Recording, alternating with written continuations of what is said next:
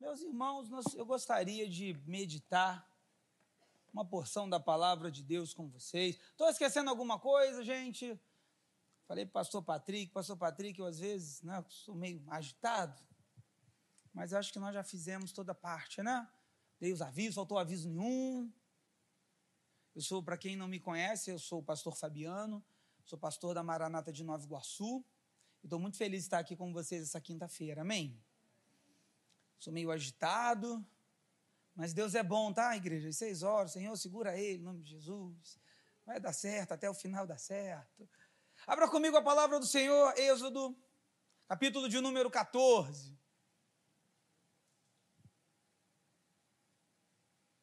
Vamos ler o livro da saída. Esse capítulo 14 ele é muito rico.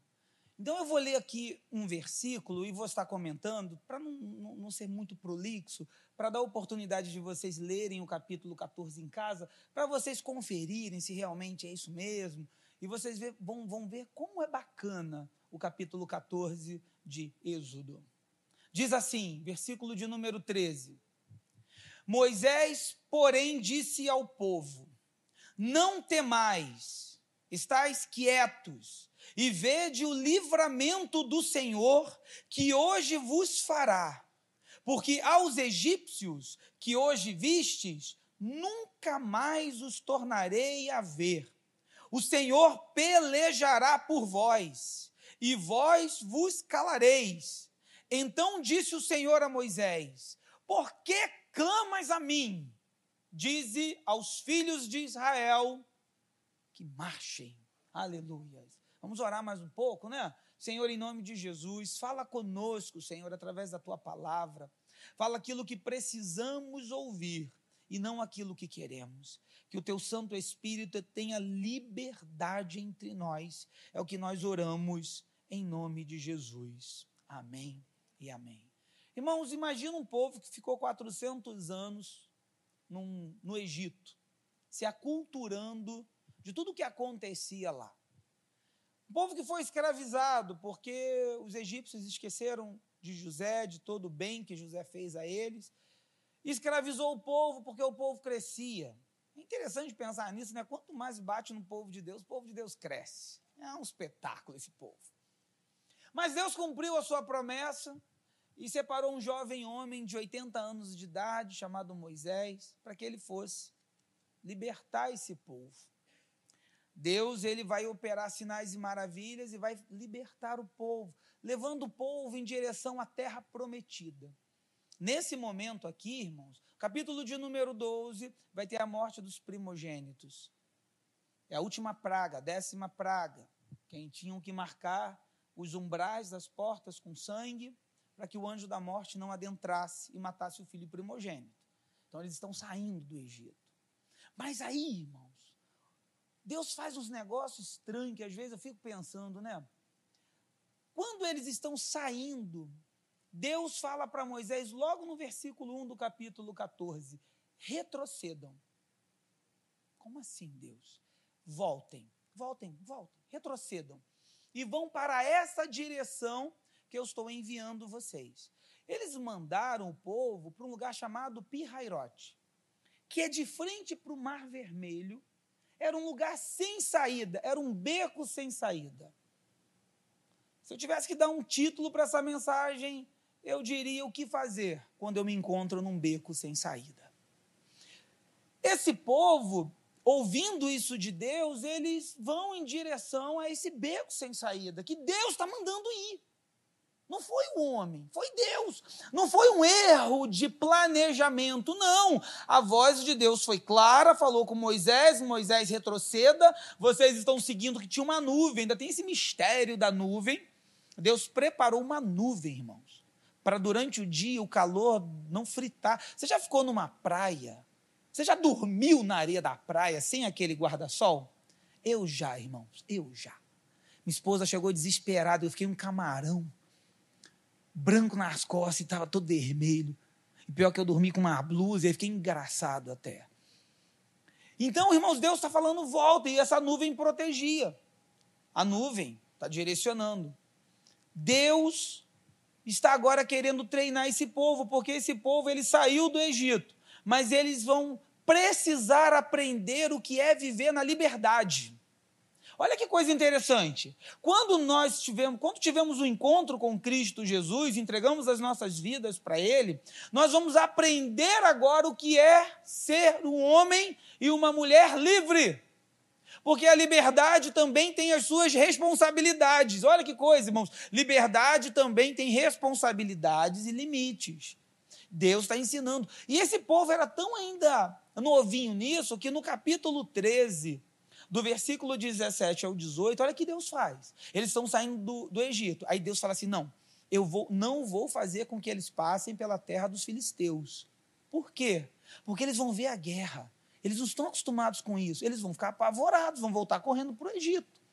Então esse povo vai sofrer um processo na vida, até mesmo quando você tem um encontro com Jesus. Irmãos, tem coisas que é assim. Eu conheço pessoas que largaram vícios assim, automático. Mas outras pessoas foi um processo, irmãos. Porque é um processo também de comportamento e um, um processo orgânico quando se utiliza algum tipo de substância. É um processo. Esse povo agora está indo em direção a um beco sem saída. E aí eu fico pensando sobre esse caminho que Deus muitas vezes nos direciona e não tem saída, um beco sem saída. A pergunta é: você confia em Deus, meu irmão? Você confia em Deus, minha irmã? E isso é uma coisa que nós vamos precisar aprender nesse tempo chamado vida, que para alguns é, hoje tem uma média de 75 anos, mas em nome de Jesus eu quero viver até os 99. Depois eu quero viver mais 10. E se eu conseguir viver mais 5, tá bom, irmão? Aleluia! Eu quero ver Jesus, mas não estou com essa pressa assim de chegar no céu. Estou igual o apóstolo Paulo, entendeu, irmãos? Viver para mim é Cristo, morrer para mim é lucro, mas se viver na carne resulta em, em coisas boas para o reino, então vou viver mais um pedacinho. Amém, igreja?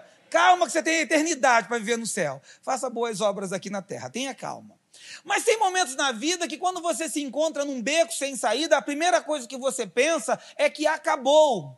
Nós temos muito um pensamento de catastrofização, olha que palavra legal, catastrofização, que nós colocamos assim, acabou tudo, não vai dar certo. Irmãos, Deus não perde o controle.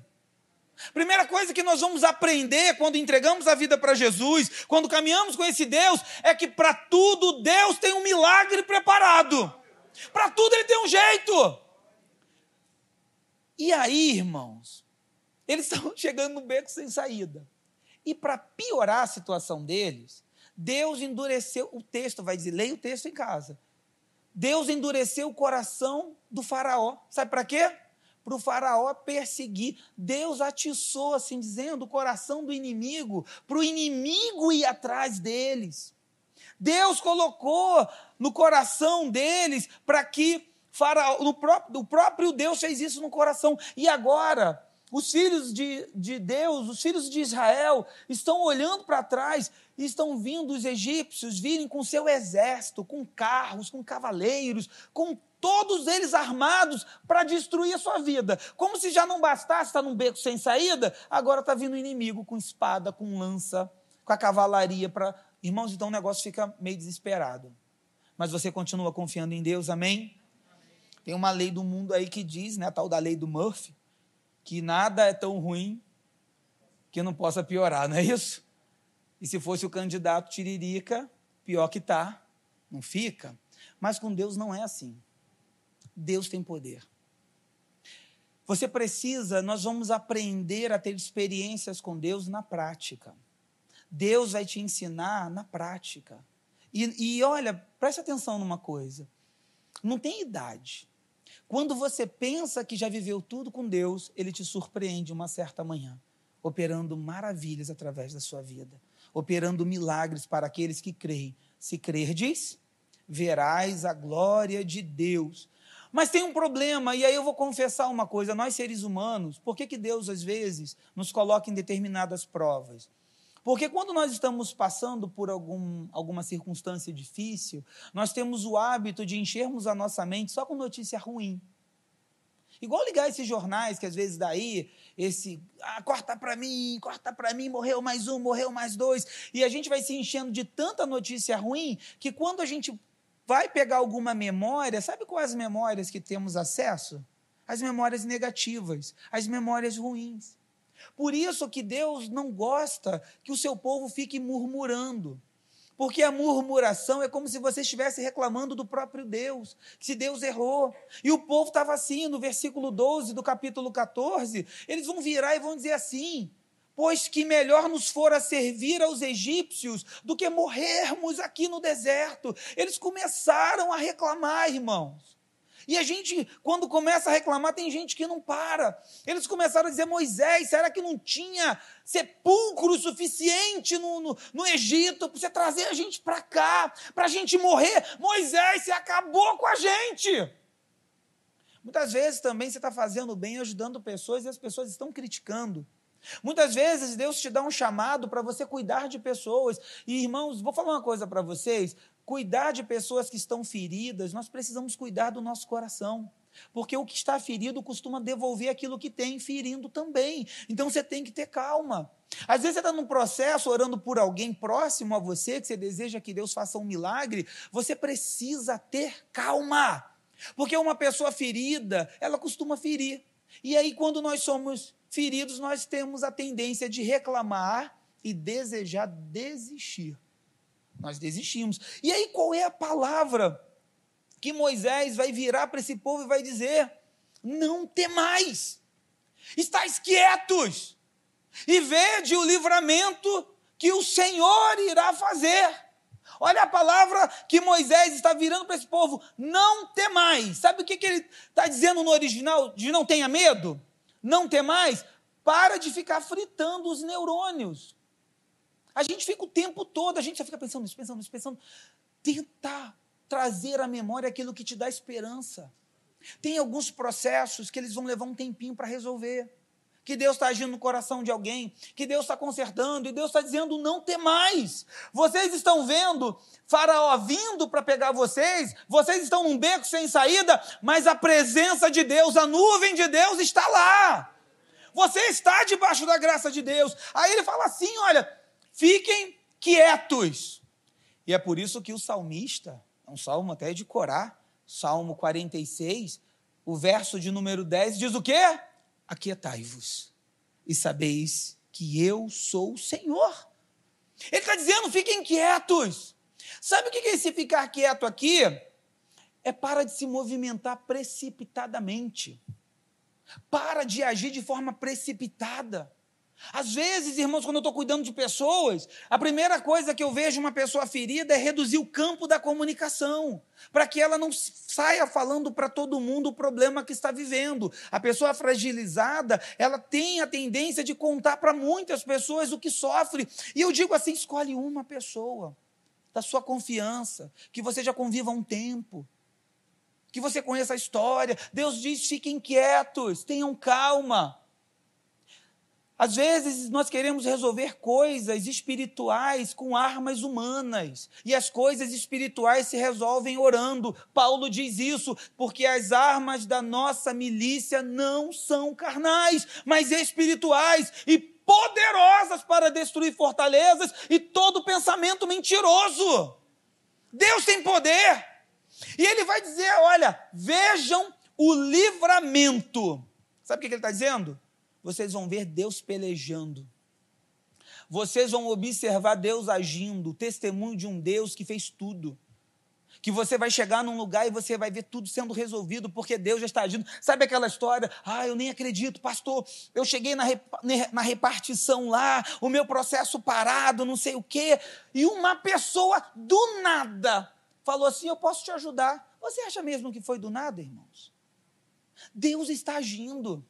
Deus não parou de trabalhar. Deus é expert. Deus tem um senso de humor incrível. Ele nos surpreende.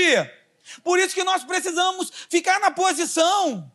E aí o próprio Moisés, você sabe que não é fácil. Segurar a onda não é fácil, irmãos, porque o próprio Moisés, por causa do povo, sabendo Moisés as ordens que Deus deu, Moisés voltou a consultar a Deus naquilo que Deus já falou. E disse o Senhor a Moisés: Por que, que você está clamando a mim? Que coisa, né, irmãos? Intimidade é complicado, né? Moisés, por que clamas a mim? O povo está no beco sem saída, ó. Beco sem saída, beco sem saída. Os egípcios estão vindo. Aí Deus fala assim: diga ao povo que marche. Eram 600 mil homens, fora mulheres e crianças. Ah, se eu tivesse lá, irmão, sabe o que eu ia perguntar? Moisés, dá licença. Aqui. Passou a Fabiana. Marchar para onde? Que às vezes estamos assim, queremos parar, o prazo está acabando. Irmãos, quando Deus quer fazer, tem coisa que até eu duvido, irmãos. Eu vou confessar a vocês.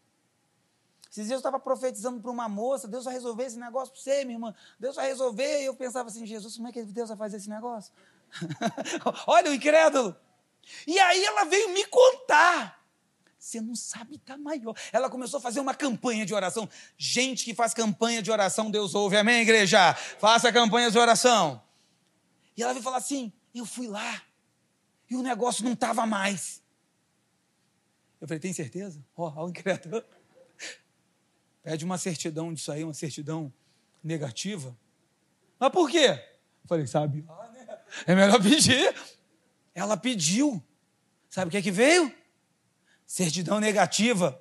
Aí eu pensei, irmã, e também é demais, né? Será que ela pegou no cartório certo isso? Deus faz.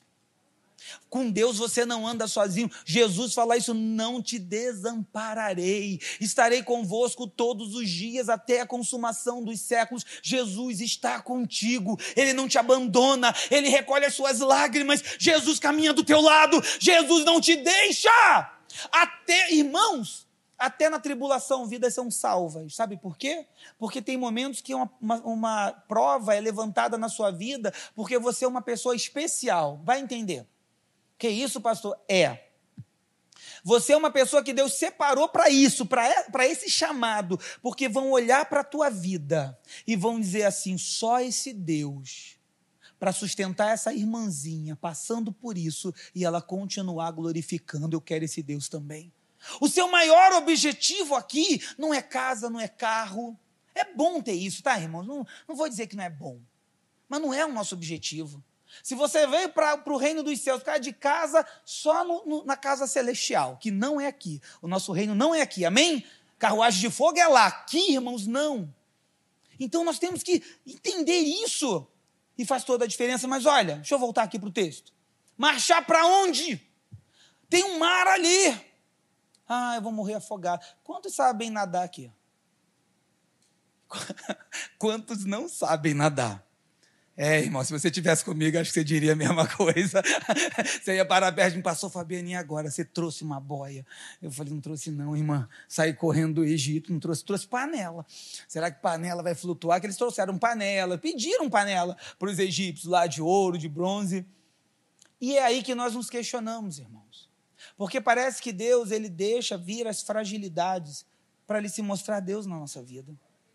Ele vai, ele vai, ele vai te pedir coisas que para você vai ser tão assim fora do comum, mas é Deus. Você imagina que Naamã, você conhece a história de Naamã? Naamã, segundo livro dos Reis, capítulo de número 5.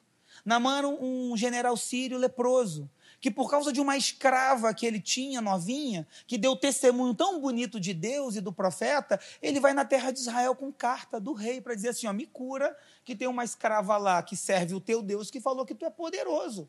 Sabe o que, que o profeta fez? Nem recebeu o homem, gente. Falou assim lá de dentro: ó, pede para ele ir lá no Rio Jordão e dar sete mergulhos. Irmãos, ele ficou muito fora de si quando ouvi isso. Mas foi os sete simples mergulhos que mudou a vida dele. Quando Josué, homem de guerra, entrou na terra prometida, Deus abriu o rio Jordão, ele atravessou, mas sabe como é que eles conquistaram Jericó? Pasmem, vou relembrar. Dando sete voltinhas e dando um grito. Ah! A muralha caiu. Vai entender, irmãos? Deus faz coisas que nós não imaginávamos ou não imaginamos. mas Ele faz. Por isso que eu preciso continuar confiando em Deus. Por isso que eu posso estar num beco sem saída, mas Deus está comigo. Se Deus mandou, Ele sabe o que faz, confia. Ah, irmãos, às vezes eu fico isso, que essa. Meu Deus, será que esse caminho vale a pena entregar a sua vida para Jesus? Eu vou falar para você, irmão, vale a pena. Se você tiver equilíbrio, se você não se tornar. Porque o problema é o desequilíbrio. Você tem que cuidar das coisas de Deus, da coisa da, da sua família, do seu trabalho. E você vai ver que com equilíbrio você vive uma vida maravilhosa. Mas você sabe, irmãos, às vezes a gente está assim, né? A gente está num beco sem saída, a gente acha que não tem solução, que não vai dar nada, não vou conseguir. E tu sabe que até o nosso inimigo também pensa isso? Não queria comentar, não, né, irmãos, que a gente estão passando na internet. Mas, mas Será que existem gente que torce pela nossa derrota? Existe nesse mundo gente que torce pela nossa derrota? Existe, né? Ô, oh, coisa triste. Tem gente que fica torcendo pela derrota do outro. Você sabia disso? Eu fico até preocupado. Não, eu quero que fulano se acabe. Tem gente, é, irmão, que fica procurando até uns negócios aí para fazer mal pro fulano, para fulano. Tá muito, tá rindo muito essa irmã. Essa, essa irmã está muito felizinha pro meu gosto. Tem gente que se incomoda com teu sorriso, você pensa que não tem nada? Tem gente que se incomoda com a sua família. Tem gente que se incomoda que você colocou um, um, uma fechadura nova na porta. É, uma pessoa assim, metida. Mas a dela não é digital, não, que a minha é aqui.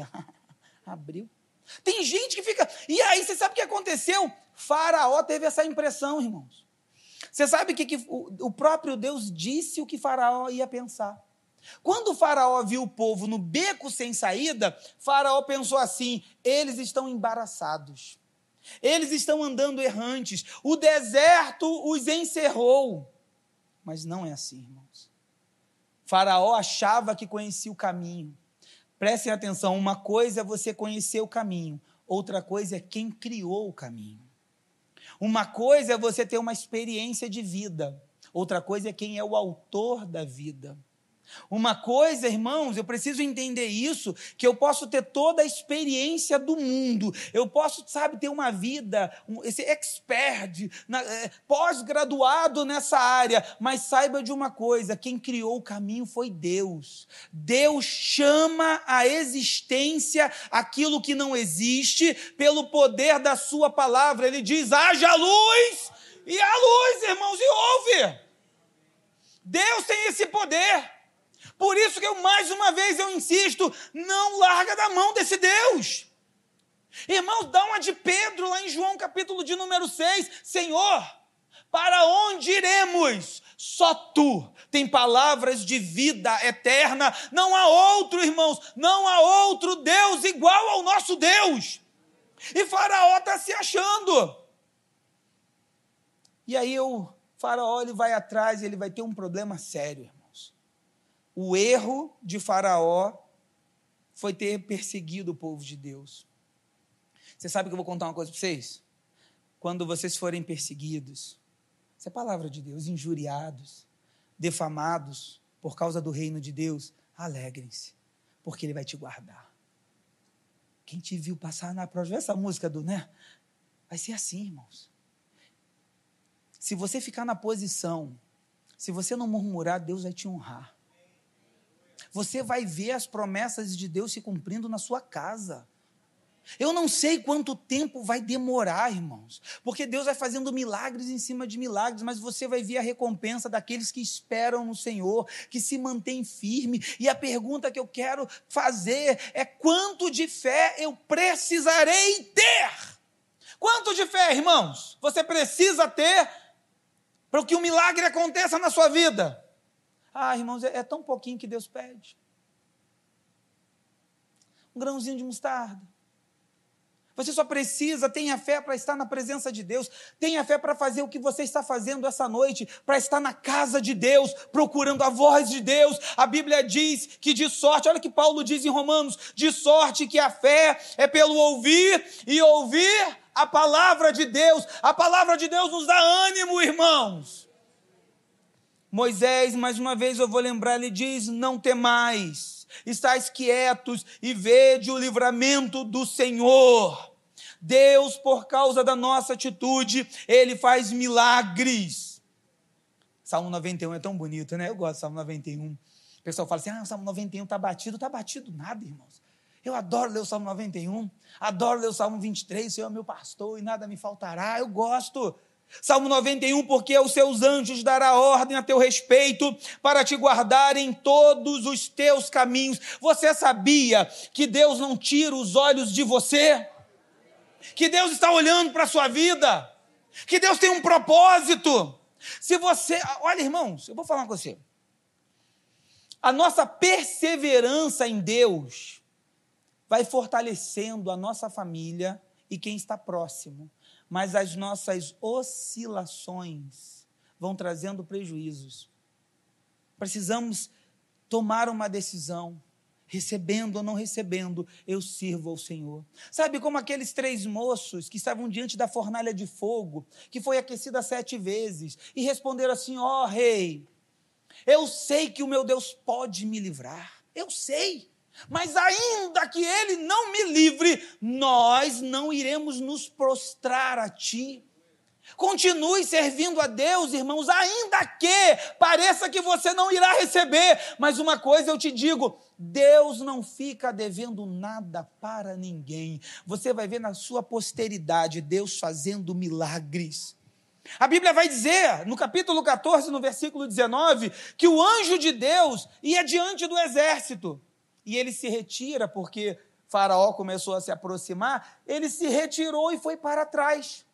O anjo do Senhor foi para trás e a coluna de nuvem também se retirou da dianteira e foi para trás. Para quê? Para segurar os inimigos. Às vezes você está assim, meu Deus, não vai dar tempo, não vai dar tempo. Vai dar tempo sim. Deus está posicionando os céus a seu favor. Deus tem um tempo determinado para todas as coisas. Deus tem um tempo certo para realizar o propósito na sua vida. Ele tem poder. Aleluias! Deus move céus e terra ao seu favor.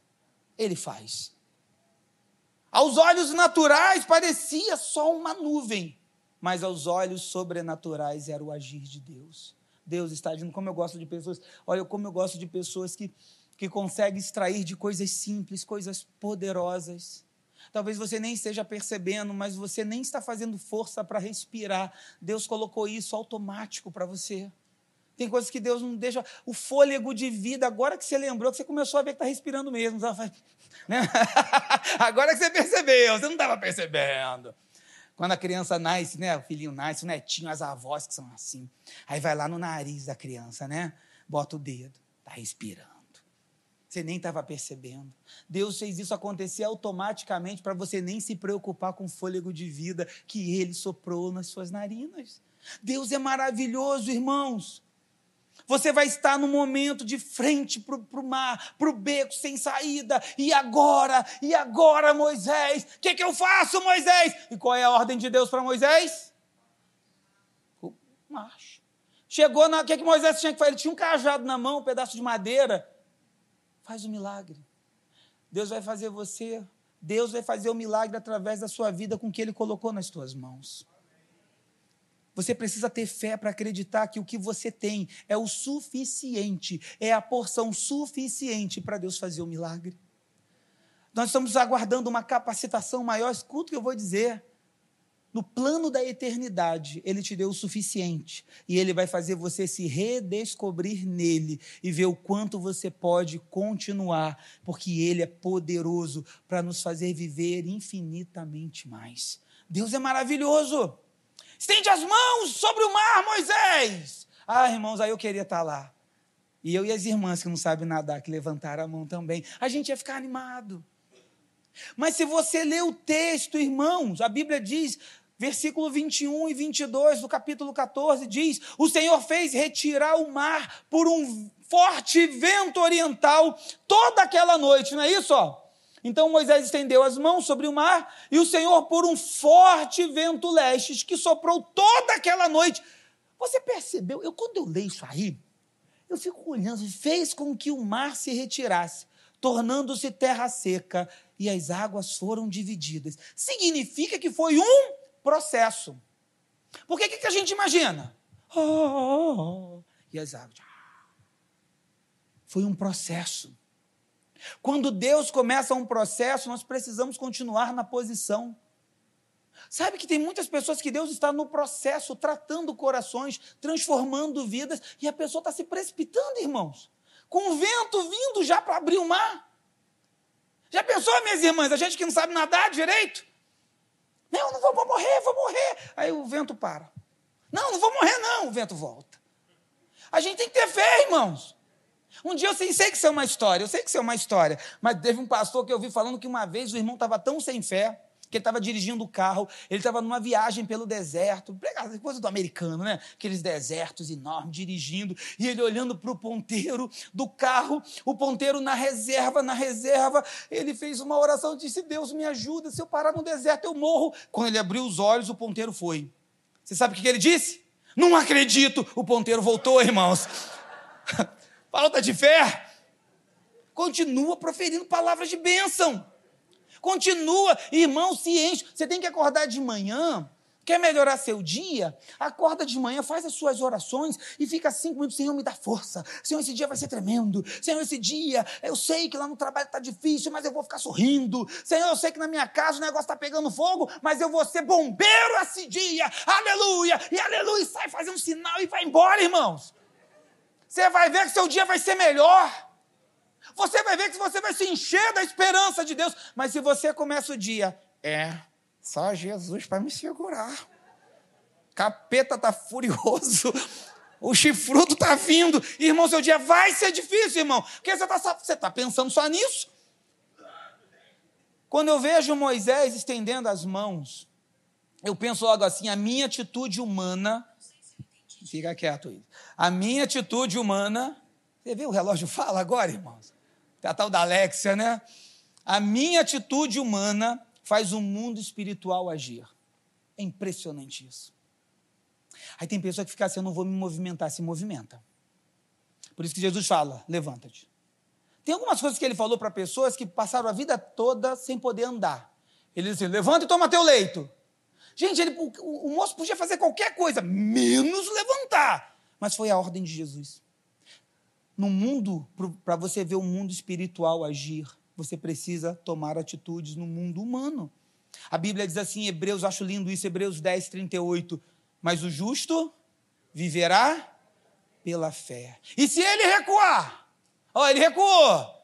A minha alma não tem prazer nele. Não recue. Quando é por isso a necessidade de termos a sensibilidade na voz de Deus.